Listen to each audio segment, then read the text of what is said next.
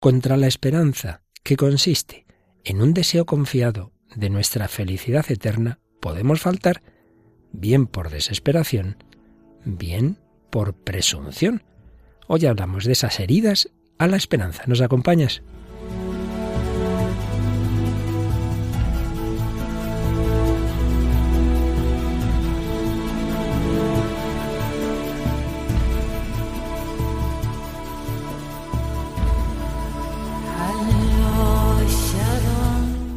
Hombre de hoy y Dios, con el padre Luis Fernando de Prada.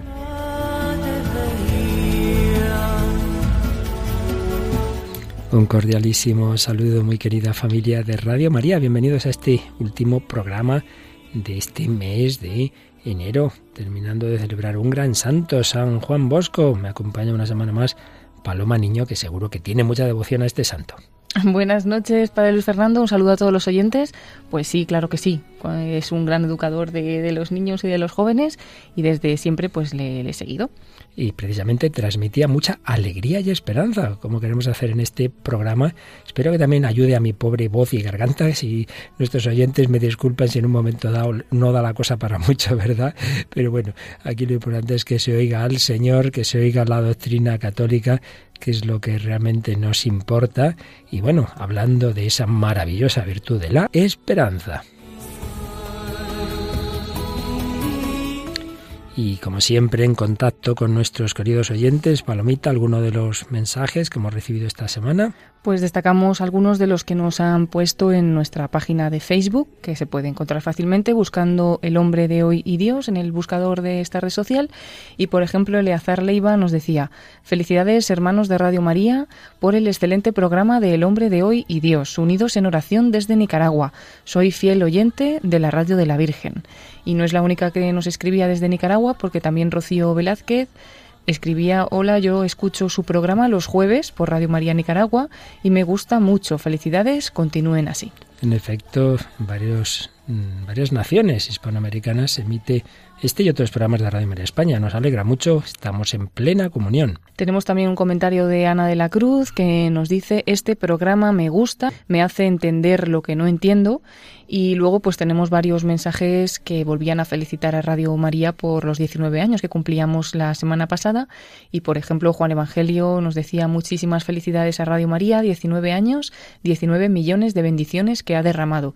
Y Sánchez Neida, feliz aniversario familia de Radio María, 19 años caminando con María. Pues muchas gracias a todos vosotros, también por supuesto a otros muchos que también escribís, pero no podemos aquí mencionar a todos, pero sí, lo sabe el Señor, estamos siempre muy unidos. Seguimos en este gran temazo tan importante, la esperanza, y ya en la fase final de todo este inmenso desarrollo que hemos ido haciendo desde los aspectos más psicológicos, antropológicos, las otras concepciones, y ya finalmente estamos en la concepción católica de la esperanza, la virtud teologal de la esperanza. Veremos algo de lo que nos dice el catecismo seguiremos escuchando la buena doctrina de Joseph Piper sobre esta virtud de la esperanza, concretamente lo que va contra ella por desesperación, y quizá algo diremos, aunque yo creo que quedará para el próximo día, de la presunción. Pero ya sabemos que este programa no es simplemente una exposición catequética, sino siempre en relación con la cultura contemporánea, y por ello estaremos como siempre en relación con la música y con el cine, Paloma. Pues sí, en cuanto a la música traemos la canción de Porta, un famoso rapero, llamada Vacío, y hablaremos también a través de la película Cadena Perpetua. Y por supuesto, siempre con algún testimonio casi siempre muy actual, y así es en efecto esta misma semana. Sí, traemos el testimonio del arangue. Pues nada, todo esto y mucho más en esta edición 260, ni más ni menos, del hombre de hoy y Dios.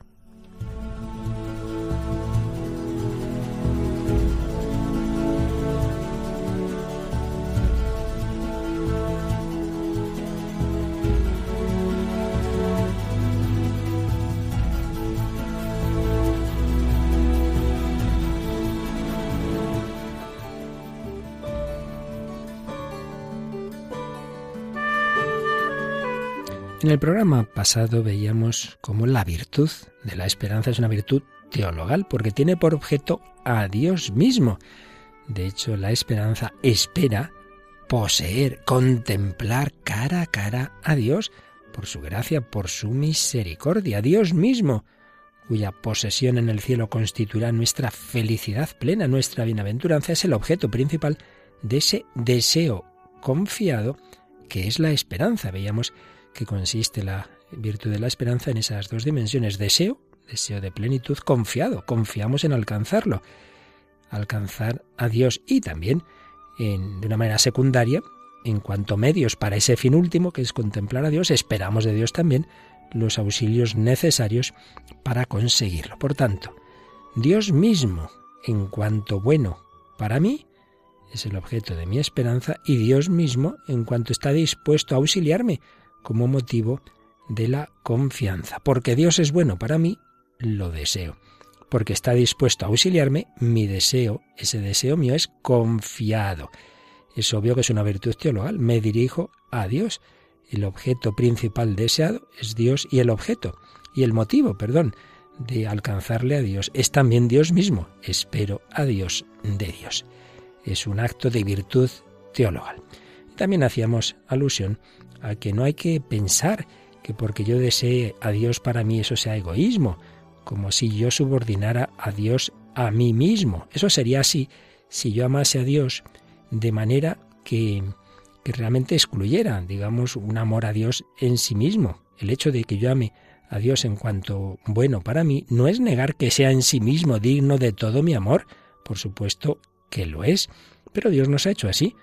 Dios sabe que amarle a Él como lo que es, digno de ser amado por sí mismo, a la vez es, eh, nos lo ha puesto fácil, digamos, haciéndonos sentir que ese amor a Él en sí mismo es también lo bueno para nosotros, porque nuestra felicidad está en contemplar a Dios.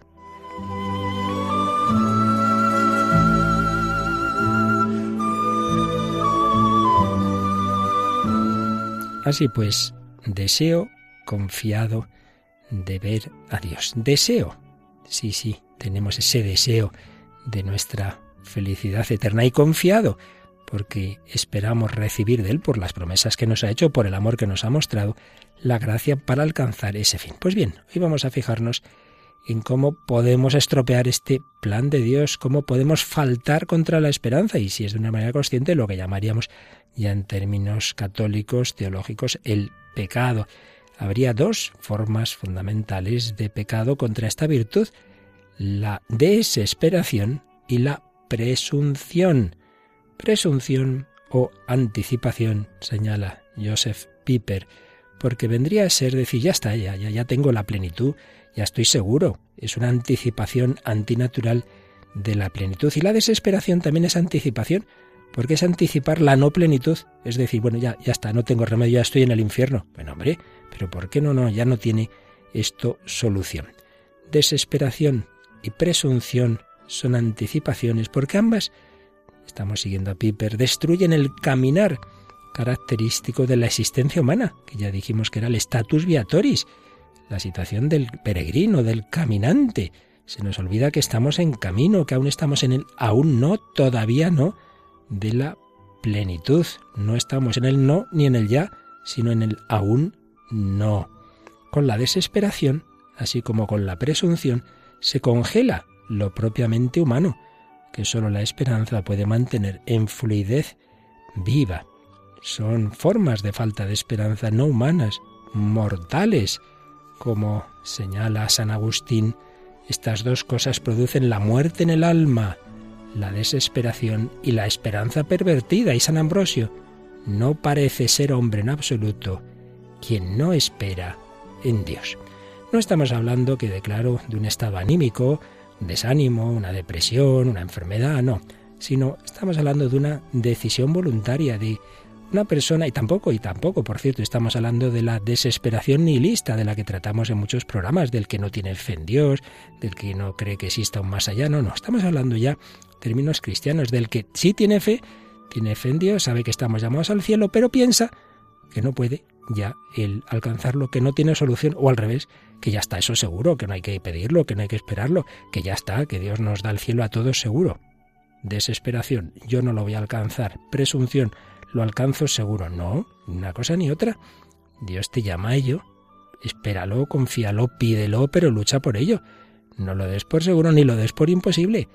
La esperanza nos dice, confiados en el amor de Dios, en sus promesas, en las ayudas que nos quiere dar, puedo confiar y debo confiar en que acabaremos bien. Yo y todos aquellos que el Señor pone a mi lado, pido por ellos también. Por el contrario, la desesperación dice acabaremos mal, acabaremos todos mal. Por supuesto, esperanza y desesperación tienen diversos grados de profundidad. Una persona puede tener una esperanza profunda y a la vez pues tener desesperaciones más superficiales y viceversa. Puede haber un hombre desesperado en lo más importante y optimista en pequeñas cosas. Aquí estamos hablando de lo esencial, la esperanza de la salvación. Estamos llamados a estar con Dios eternamente. Pidámoslo, esperémoslo, confiemos, pero no lo demos ni por seguro ni por imposible. Es difícil, sí, pero con la gracia de Dios es más que probable. Seguro si confiamos, pero poniendo de nuestra parte. Está ahí ese equilibrio. Por la gracia de Dios, por su misericordia, pidiéndolo cada día, espero y confío en estar eternamente con Dios, aunque en el camino lo pueda pasar mal. Es verdad, el cristiano espera más que nadie, pero también es verdad que si se desespera, se desespera más que nadie, porque sabe que se queda sin lo más grande, sin el cielo, sin estar con Dios, y se queda en la no plenitud más terrible, la falta de Dios, que llamamos el infierno. El cristiano que duda de la vida eterna no solo suprime el carácter de camino que tiene su existencia, sino que también niega el camino real para esa plenitud y felicidad eterna a Cristo, camino, verdad y vida. Decía Pascasio Radberto, a la desesperación le falta el pie para avanzar en el camino que es Cristo. Y es que hay autores que dicen que etimológicamente la palabra esperanza en latín espes tiene relación con pes, que significa precisamente pie. Falta el pie para caminar, falta la esperanza, no camino, no camino por el camino que es Jesucristo. La desesperación del cristiano es una decisión contra Cristo, es una negación de la salvación. Y esa es siempre la esencia del pecado, contradecir la realidad, la realidad de que el camino ha venido aquí para llevarnos a la vida eterna. El Señor quiere llevarnos a estar con Él. Confiemos en su misericordia.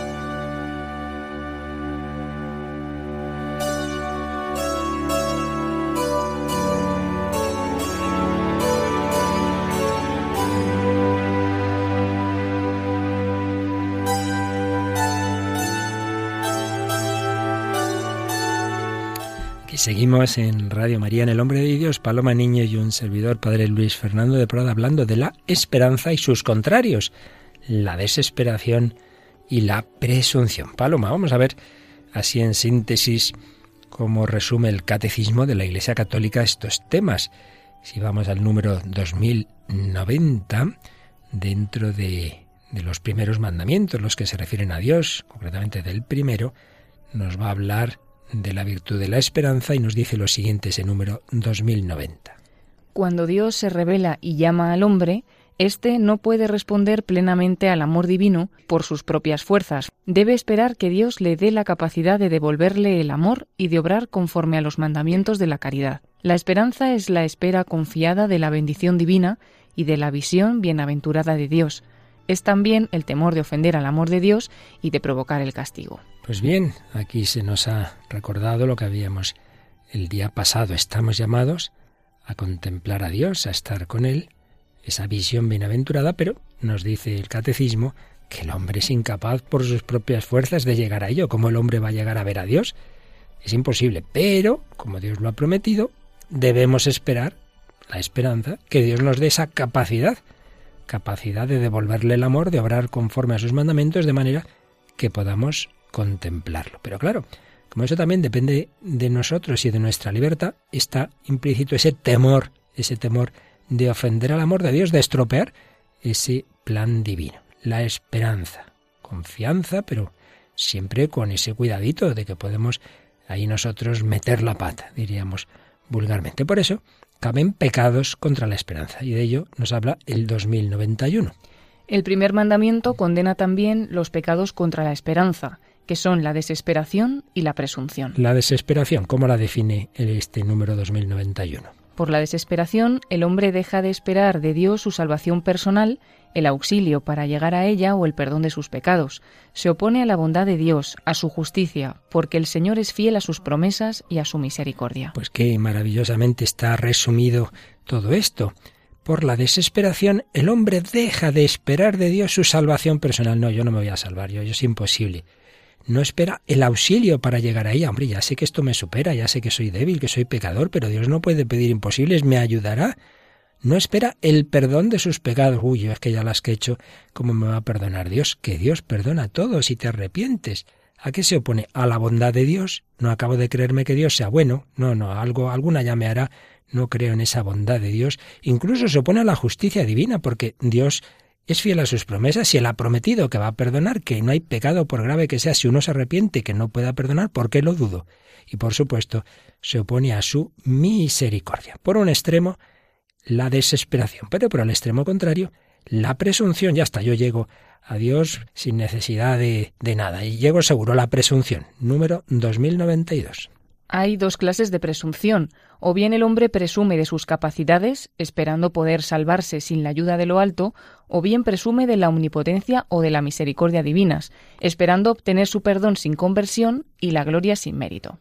Así pues, en este número nos habla de la presunción, uno se salva seguro, y nos ha dicho dos formas, y aunque luego ya veremos que podemos matizar alguna más incluso, pero aquí en concreto se nos habla de dos formas de presunción. Una, sí, sí, me salvo, pero no hace falta que Dios me ayude, es que me salvo seguro, porque yo soy buenísimo, y soy muy buena persona y ya con mis fuerzas llego a Dios. Pues hombre, no. De otra forma, sí, necesito de Dios, pero hombre, como Dios es tan bueno, claro que me va a perdonar, aunque yo no me arrepienta, yo voy a seguir en pecado y no, no hace falta que me arrepienta ni me confiese, pero Dios al final me perdonará. Hombre, pues hay que arrepentirse.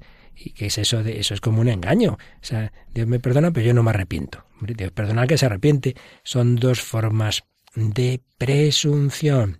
Bueno, un tema muy importante, la esperanza, la esperanza, ese deseo confiado de llegar a estar con Dios, pero poniendo los medios, porque no solo basta que Él quiera, que Él claro que quiere, sino que hace falta que yo quiera también, porque como hemos dicho muchas veces, el amor al que Dios nos llama no es un amor unilateral, es un amor de amistad. El amor de amistad implica las dos partes, por eso no basta que Dios sea bueno si yo no quiero entrar en esa relación, en ese, en ese trato de amistad con Él. Confianza en que a pesar de todos los pesares, y aunque haya cometido errores muy graves, pecados gravísimos, el Señor es capaz de rehacer mi vida. Ciertamente son dos extremos peligrosos, aunque según toda la tradición de la Iglesia. El más peligroso es la desesperación y el más contrario al propio amor de Dios. Y en él nos vamos a fijar especialmente hoy. Una desesperación que ya decíamos también que en nuestro mundo se da mucho, pero desde perspectivas ya más nihilistas,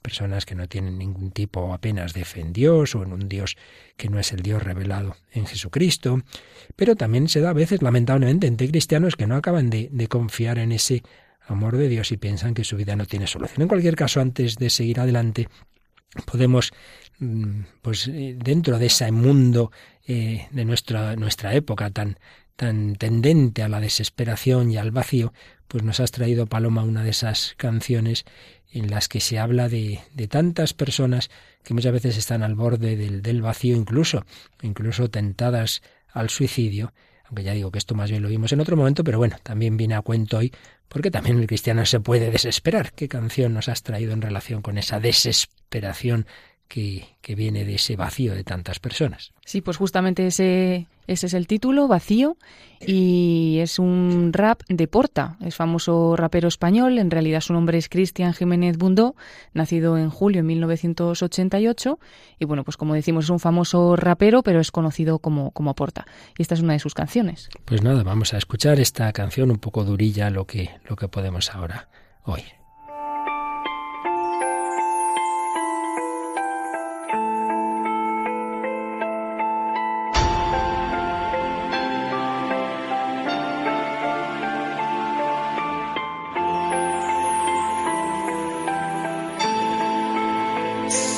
Sé que te has perdido. en la oscuridad que llevas dentro. Te buscas, no te encuentras, ya no sabes cómo hacerlo. Lo difícil es quererlo, a veces siento que te alejas. Yo intentaré ayudarte aunque seas tus propias rejas. No tengas miedo, yo me sentaré contigo en esta cueva. Mi hombro podrá aguantar lo que tu alma sola no pueda. No necesito entenderte, no necesitas culparte ahora. Tienes que ser fuerte, solo déjame ayudarte. No te hundas aunque sientas que no hay nada. Este vacío no se llenará hasta que tú tengas ganas. Sé que nada de esto es justo y que carece de sentido. Crees que ya nada lo tienes y no tiene estar contigo y lo entiendo. Entiendo ese silencio tan sincero y no hay prisa. Yo te espero aunque añorando tu sonrisa es una herida tan profunda la que tienes que ocultar y te esfuerzas en tratar que no lo noten los demás. Si pudiera se acercaba a las estrellas cada noche para que hablaras con ellas y saltaras este bache. Si estás rota intentaré arreglarte no voy a cansarme aunque el tiempo pase tan lento. Intenta un día pierdes, otro ganas. La vida te da y te quita, aunque los días se repitan, se acaban como la fama. Así que quiérete a ti misma antes de tumbarte en la cama. La vida es un drama, grita o llora si lo necesitas. Y ahora dime, ¿crees que no hay motivos para seguir aquí? Sonríe, porque quedan tantas cosas por vivir. No olvides que tienes a quien te quiere junto a ti. Fuiste tú quien me enseñó que no me tengo que rendir.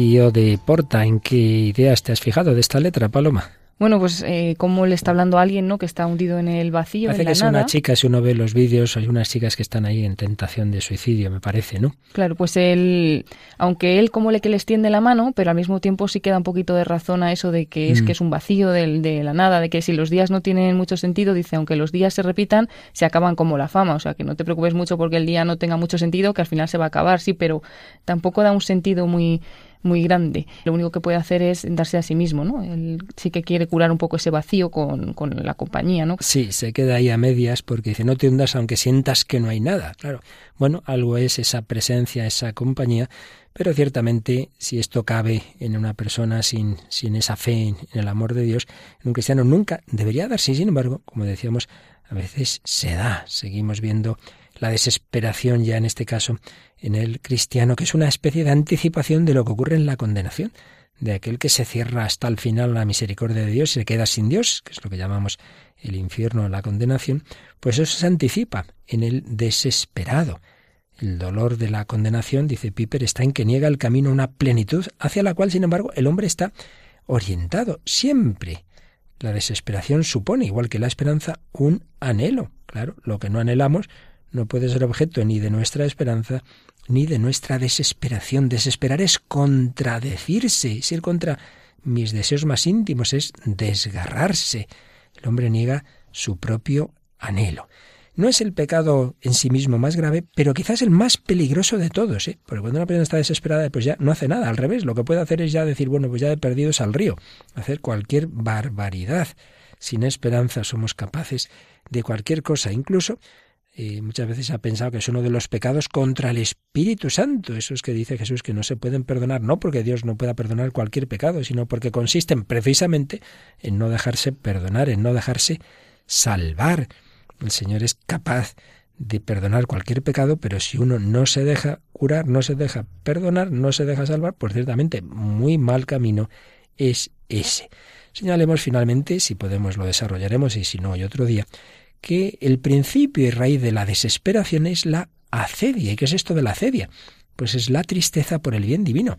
Cuando una persona no disfruta de Dios, cuando no disfruta de la, de la vida espiritual, de la oración, de las virtudes, le parece que todo es muy triste, muy aburrido. Entonces, claro, se tiene que buscar otro tipo de diversiones al margen de Dios, por tanto, en el pecado, y entonces acaba en la desesperación. Bien, pues antes de seguir, Paloma, vamos ya a hacer una incursión en la película de la que hemos traído varios cortes que nos sirve para hablar de desesperación y esperanza. Y es que hay una especie de analogía con esa desesperación del condenado en aquellas personas condenadas a cárcel y concretamente a cadena perpetua. Y así se llama la película que nos traes. Es Cadena Perpetua del año 1994, una película de Estados Unidos dirigida por Frank Darabont y dentro del reparto como grandes actores pues Tim Robbins y Morgan Freeman un poquito la sinopsis, la historia de la película es que uno de, estos personajes, llamado en la película Andrew Dafresne, es interpretado por Tim Robbins, es acusado del asesinato de su mujer. Tras ser condenado a cadena perpetua, se le envía a la cárcel y con el paso de los años va consiguiendo poco a poco ganarse la confianza del director del centro y el respeto de sus compañeros de prisión, especialmente de uno de ellos, de Red, que lo interpreta Morgan Freeman y es el jefe de la mafia de los sobornos. Y bueno, dentro de la cárcel ocurre la trama de la película. Es una película que, según he leído en su momento, no tuvo demasiado éxito y que, sin embargo, al cabo de los años cada vez ha ido cobrando más fama y se ha hecho ya un clásico, digamos, por lo menos de todo este tipo de películas carcelarias. Es muy interesante, es sorprendente, no vamos a desvelar, por supuesto, el final. Aquí nos interesa solo algunos cortes relativos a la esperanza. Vamos a escuchar uno de ellos. Cada cierto número de años, pues llaman a, unos presos que los ven portarse mejor y tal, y les hacen un pequeño tribunal esta pregunta vamos a escuchar un diálogo de ese, de ese tribunal evaluatorio con, con el preso que es interpretado por Morgan Freeman. Siéntese. Lleva usted recluido aquí dentro 30 años. ¿Cree que está rehabilitado? Oh, sí, señor. Sin duda. Le aseguro que soy un hombre nuevo ya no dañaría a la sociedad. Dios sabe que es cierto. Estoy rehabilitado por completo.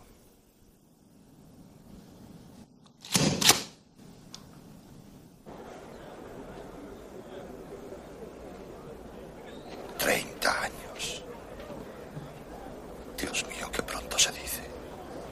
¿Te preguntas dónde se han ido? Yo no sé dónde se han ido mis diez años. Bueno, realmente son dos cortes que hemos unido aquí. Primero ese pequeño diálogo con ese preso, Red, Morgan Freeman, que acaba en rechazar esa rehabilitación y luego está hablando con el otro protagonista de la película, Tim Robbins, que lleva 10 años, como hemos escuchado, uno lleva 10, otro lleva 30. Y eh, nada, los dos pues no ven perspectiva de poder salir de ahí. Podemos ver ahí eso, una imagen de esa desesperación del hombre que dice, bueno, cometí un error o no, porque está ahí la duda que no vamos a revelar de si eh, Tim Robbins mató o no mató a, a, su mujer y su amante, pero en cualquier caso dicen, bueno, esto ya no tiene solución, 10 años, 30 años, hay esperanza, no hay esperanza. Bueno, pues hay un momento en que Tim Robbins, como decías Paloma, se va ganando la confianza de los jefes y aprovecha un descuido para poner por la megafonía de la prisión un, disco con, música clásica y entonces se oye la voz de Morgan Freeman comentando cómo todos los presos se quedaron impresionados y luego escucharemos el diálogo en el comedor entre todo este grupo de amigos presos, entre ellos el que ha puesto eh, esa, esa, música eh, Tim Robbins y de nuevo Morgan Freeman. Las cosas buenas no hace falta entenderlas. Supongo que cantaban sobre algo tan hermoso que no podía expresarse con palabras y que precisamente por eso te hacía palpitar el corazón. Os aseguro que esas voces te elevaban más alto y más lejos de lo que nadie viviendo en un lugar tan gris pudiera soñar. Fue como si un hermoso pájaro hubiese entrado en nuestra monótona jaula y hubiese disuelto aquellos muros. Y por unos breves instantes hasta el último hombre de Shawshank se sintió libre. Esa es la belleza de la música. Eso no te lo pueden quitar nunca. ¿No habéis sentido nunca la música así? Bueno, yo tocaba la armónica cuando era joven. Luego dejó de interesarme. Dime qué sentido tendría aquí. Aquí es donde más sentido tiene. La necesitas para no olvidar. Olvidar. Olvidar que hay cosas en el mundo que no están hechas de piedra, que tienes... que hay algo dentro que no te pueden... no te pueden quitar, que es tuyo. ¿De qué estás hablando? De esperanza. Esperanza. Amigo, deja que te explique. La esperanza es muy peligrosa puede volver a un hombre loco. Aquí dentro es del todo inútil. Más vale que te hagas a la idea. Bueno, dos cortes que hemos oído de la película Cadena Perpetua, los dos muy profundos, Palma, que te han parecido. Sí, bueno, me ha llamado mucho la atención pues lo que pasa cuando escuchan la música, ¿no? Dice, en un momento dado todos los presos nos encontramos como si estuviéramos en libertad. No sé, para ellos fue como algo muy impresionante y sobre todo como que les despierta algo, porque es luego en el otro corte cuando dice, la música tiene esa capacidad como de, de hacernos, mm, no sé cómo lo dice, pensar algo más allá, algo más allá de lo material. Sí, el primero, la verdad es que es impresionante, ¿no? La, la música esa capacidad de trascendencia, de libertad. En la escena cuando uno la ve es impresionante como todos los presos se quedan paralizados, no hacía mucho que no oían algo. Y es que es el camino de la belleza. Entonces todo lo que es la belleza y desde luego las formas de belleza, la música quizás la que tiene más capacidad de conmover al ser humano, despiertan lo más hondo de él y despiertan la esperanza, la libertad y la alegría. Por eso luego en ese diálogo en el comedor el que es representado, el que eh, por Tim Robbins, dice esto, ¿no? Decir, no, no, es que, es que nos, nos da eso que no nos puede quitar nadie, que es la esperanza. Pero ya has oído la respuesta de Morgan Freeman, que lleva más de 30 años. Él le dice como que hay que tener cuidado con la esperanza porque le puede volver loco a uno es mejor no esperar, mejor no esperar porque esperas y como no te van a, dar la libertad que esperas ya, ¿para qué esperar? Te, te puedes volver loco. El que espera desespera, ¿no?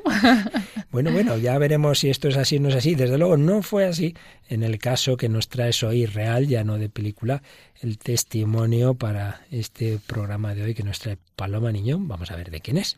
Sí, es el testimonio del francés Laurent que bueno, pues vamos a contar un poquito desde que era pequeño, en su infancia, él cuenta que creció en una familia sin problemas, en un barrio difícil de París.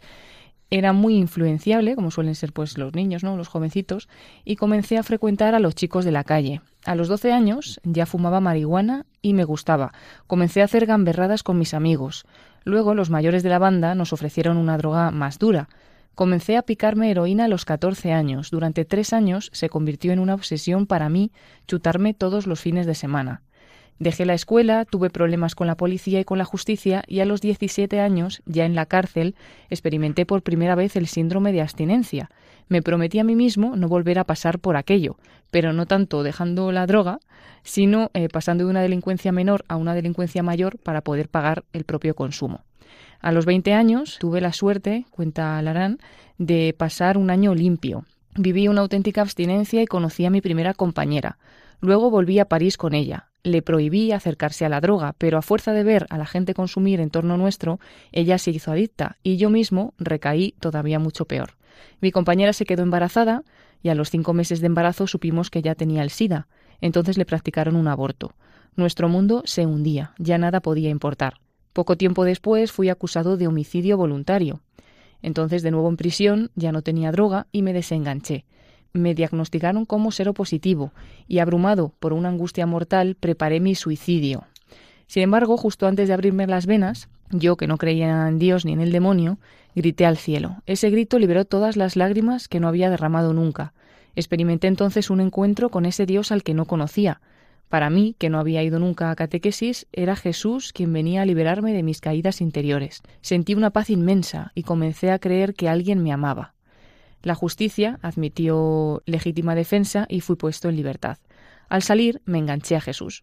Pero a pesar de mis oraciones, mis dificultades seguían ahí. Caí de nuevo en el fondo de la droga. Mi compañera y yo estábamos enfermos, vivíamos un infierno. Me llevaron a un hospital psiquiátrico donde además del SIDA me descubrieron una hepatitis C. Un hombre que visitaba a los enfermos vino a hablar un día conmigo. Me miró, me escuchó, me tranquilizó.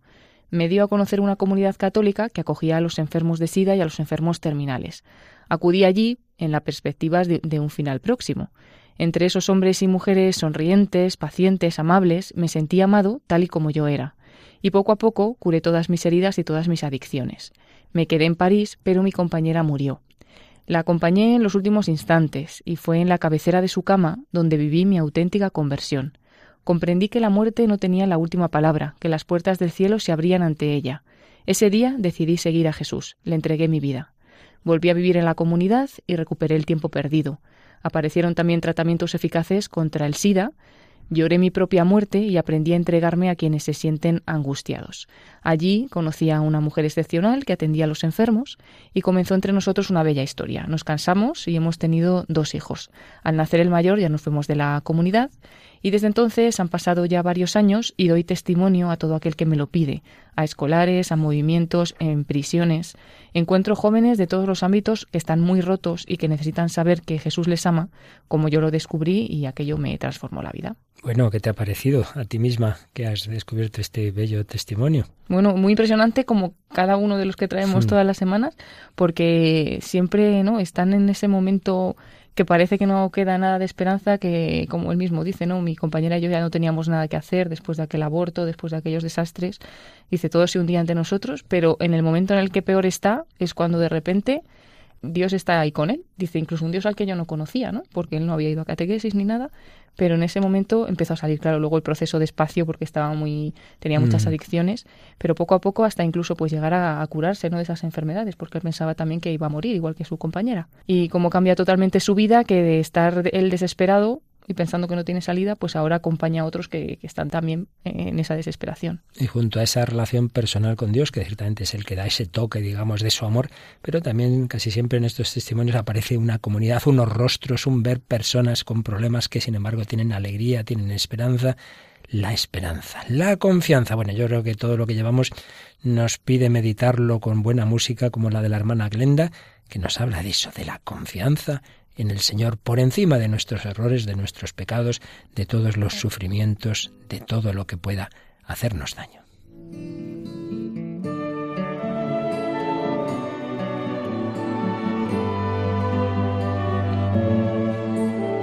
Confiaré en ti porque tú eres mi Padre.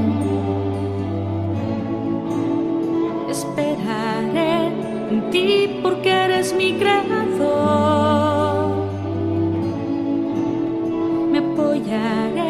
en ti porque tú eres fiel, porque tú eres fiel.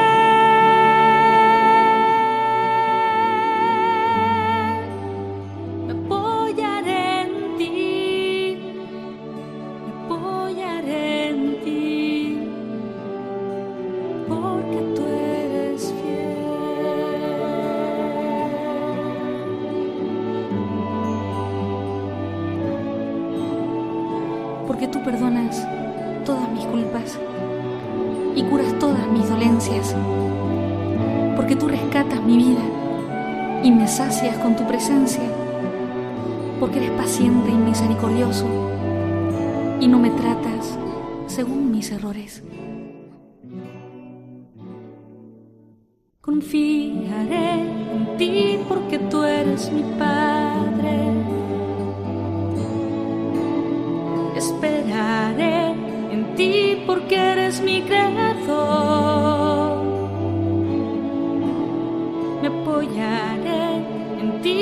Porque tú eres fiel, porque tú eres fiel, oh Señor, me apoyaré en ti.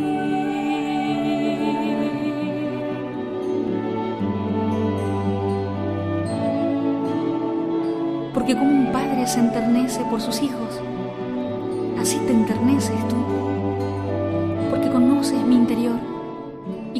comprendes que soy humana. Confiaré en ti, oh Señor,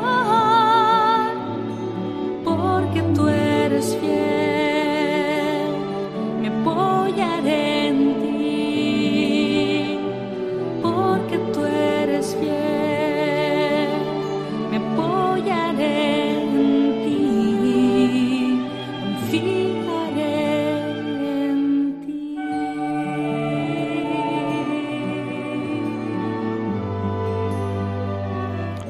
Confiaré en ti. Esa confianza que el Señor nos invita a tener también cuando hemos cometido gravísimos errores y pecados. No perderla nunca. Por eso nos viene bien recordar lo que bellísimamente escribía San Bernardo, mirando a Cristo crucificado, pensando en los que a veces estamos abrumados por el peso de nuestros pecados. ¿Dónde podrá hallar nuestra debilidad un descanso seguro y tranquilo, sino en las llagas del Salvador? En ellas habito con seguridad, sabiendo que Él puede salvarme.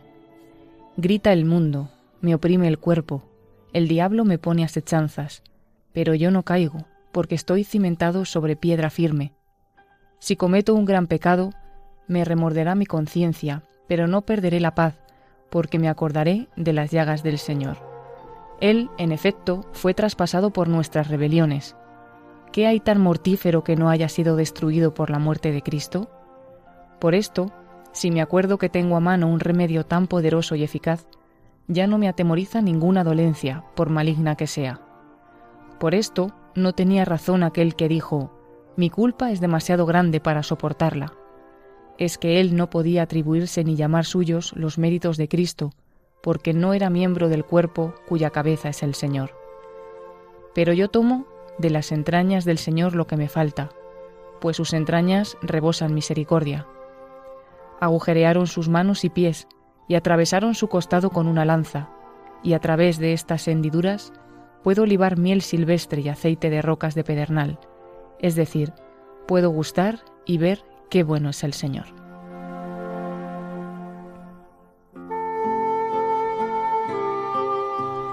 Sus designios eran designios de paz y yo lo ignoraba, porque ¿quién conoció la mente del Señor? ¿Quién fue su consejero? Pero el clavo penetrante se ha convertido para mí en una llave que me ha abierto el conocimiento de la voluntad del Señor. ¿Por qué no he de mirar a través de esta hendidura? Tanto el clavo como la llaga proclaman que en verdad Dios está en Cristo, reconciliando al mundo consigo. Un hierro atravesó su alma, hasta cerca del corazón, de modo que ya no es incapaz de compadecerse de mis debilidades.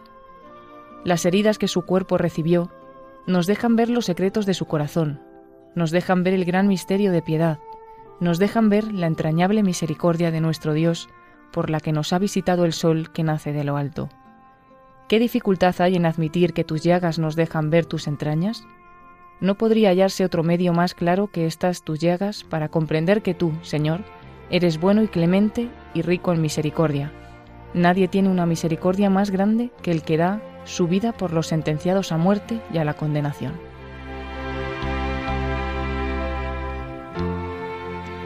Luego mi único mérito es la misericordia del Señor. No seré pobre en méritos mientras Él no lo sea en misericordia. Y porque la misericordia del Señor es mucha, muchos son también mis méritos. Y aunque tengo conciencia de mis muchos pecados, si creció el pecado, más desbordante fue la gracia. Y si la misericordia del Señor dura siempre, yo también cantaré eternamente las misericordias del Señor. ¿Cantaré acaso mi propia justicia? Señor, narraré tu justicia, tuya entera. Sin embargo, ella es también mía, pues tú has sido constituido mi justicia de parte de Dios.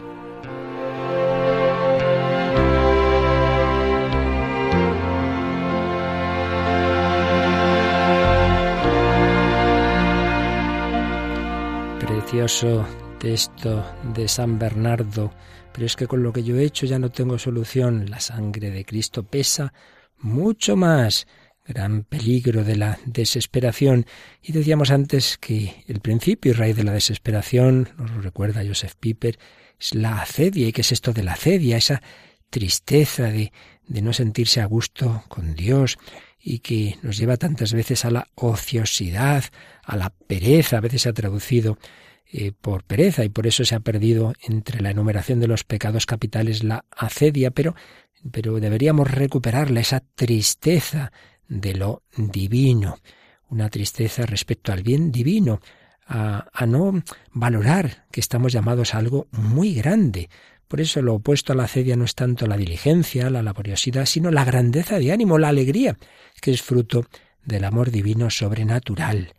Dios quiere que seamos felices con Él, que descansemos en Él. Por eso Santo Tomás habla de la cedia a propósito del tercer mandamiento, en el que se ordena al hombre el descanso en Dios.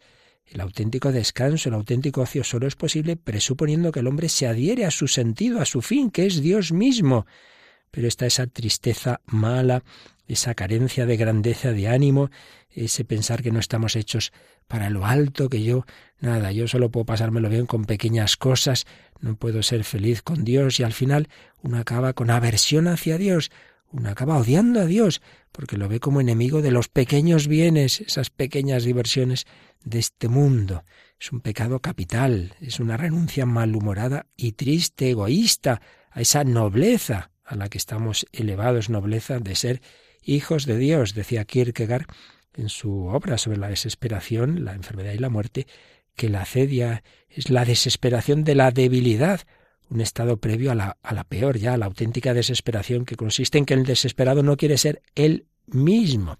Y la acedia está relacionada con otros acompañantes, como es la evagatio mentis, decía Santo Tomás, es decir, una inquietud del espíritu, una persona que no puede estarse quieta, tiene que estar de aquí para allá, curioseando, con verbosidad, no para de hablar, con insaciable afán de novedades. Claro, como no está bien, como no está a gusto por dentro, pues tiene que moverse de aquí para allá, curiosear esto, lo otro, la tele, internet, está inquieta, está una persona inestable también. Esto tiene que ver al cabo de los siglos entre Santo Tomás y Heidegger, pues hay un puente con la existencia inauténtica que decía Heidegger. También está relacionada la, la embotada indiferencia, el torpor ante todo lo necesario para la salvación del hombre.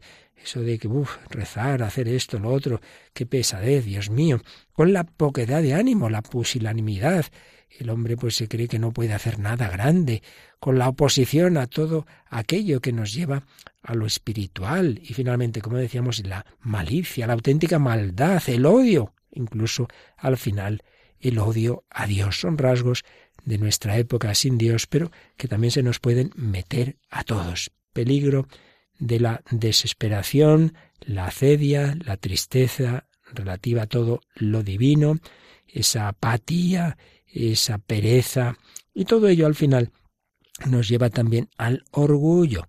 El orgullo está tanto eh, de fondo de la desesperación como de lo que veremos el próximo día de la presunción. Enseguida ve uno más bien en la presunción. Sí, pero también en la desesperación, porque la desesperación viene de yo creía que iba a conseguir las cosas por mis fuerzas, como veo que no, pues me desespero, claro. ¿Y por qué ha sido tan orgulloso? No haya dicho que podamos por nuestras fuerzas llegar a Dios y cumplir la ley divina. Necesitamos la gracia del Señor. Si el hombre al principio desespera por debilidad, llega a darse cuenta de por qué no quiere ser el mismo y cambia y se presenta la obstinación que ya al final es por el orgullo. El orgullo une esas dos formas, esos dos pecados contra la esperanza, la desesperación y la presunción. En la desesperación está esa negación de la plenitud, pero también en la presunción, que consiste en afirmar la no plenitud como si fuese ya la plenitud. Bien, vamos a terminar escuchando, sin dar más explicaciones, para no revelar la trama de esta película tan interesante, Cadena Perpetua, pero por lo menos vamos a escuchar una frase que se oye eh, más bien hacia el final y que yo creo que, nos viene muy bien en este programa eh, sobre la esperanza y la desesperación. Espero cruzar la frontera. Espero ver a mi amigo y darle un abrazo que el Pacífico sea tan azul como siempre he soñado. Y espero nunca más perder la esperanza.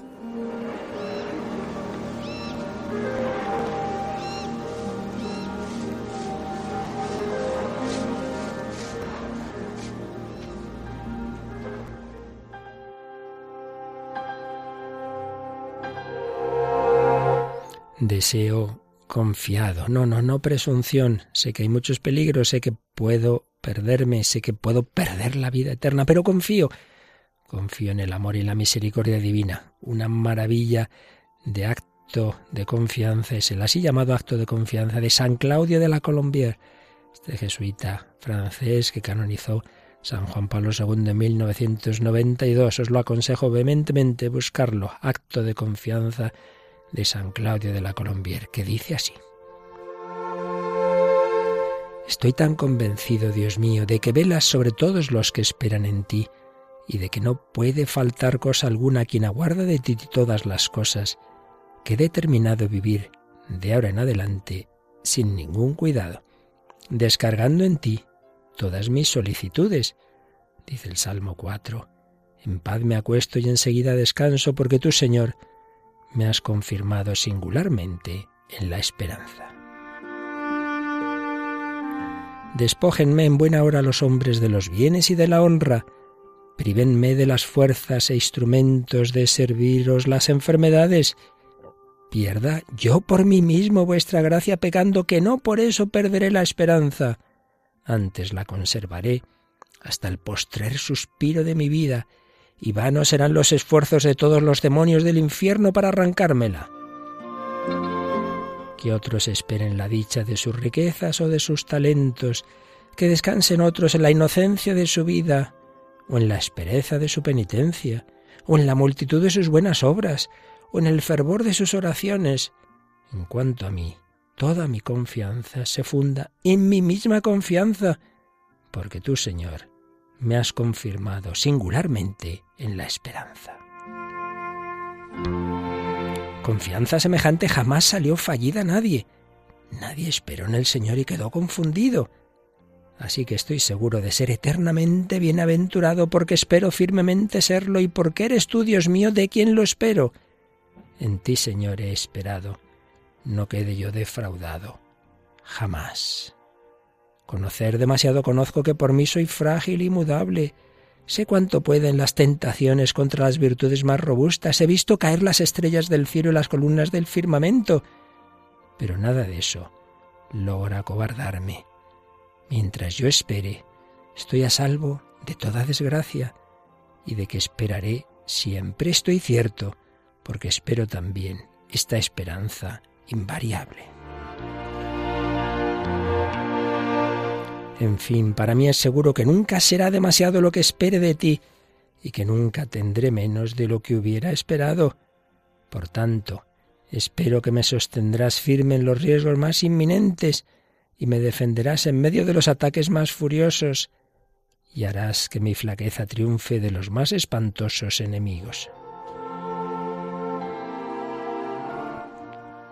Espero que tú me amarás a mí siempre y que te amaré a ti sin intermisión. Y para llegar de un solo vuelo con la esperanza hasta donde puede llegarse. Espero a ti mismo, de ti mismo, oh Creador mío, para el tiempo y la eternidad. Espero a ti mismo, de ti mismo, para el tiempo y la eternidad. Así pedimos al Señor por medio de María, vida, dulzura y esperanza nuestra.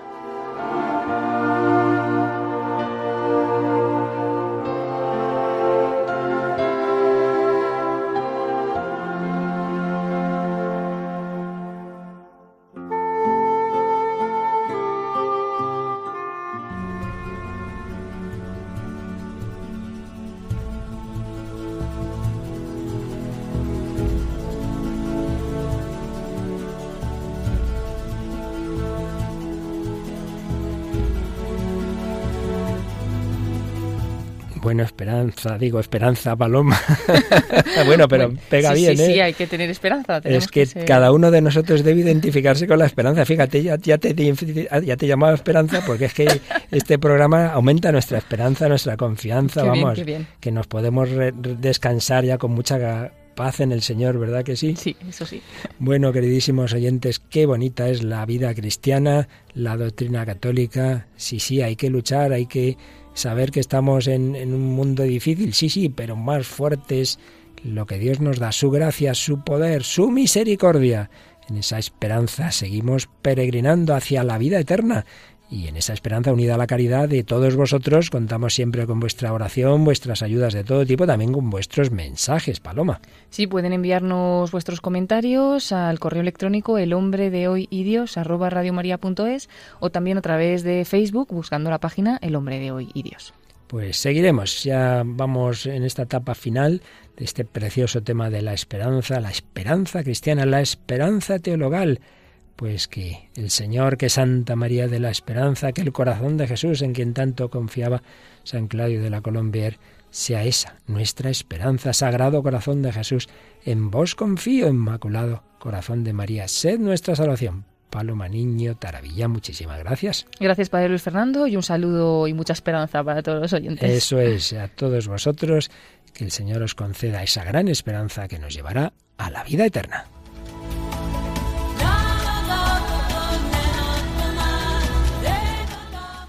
Así concluye El hombre de hoy y Dios, un programa dirigido en Radio María por el Padre Luis Fernando de Prada.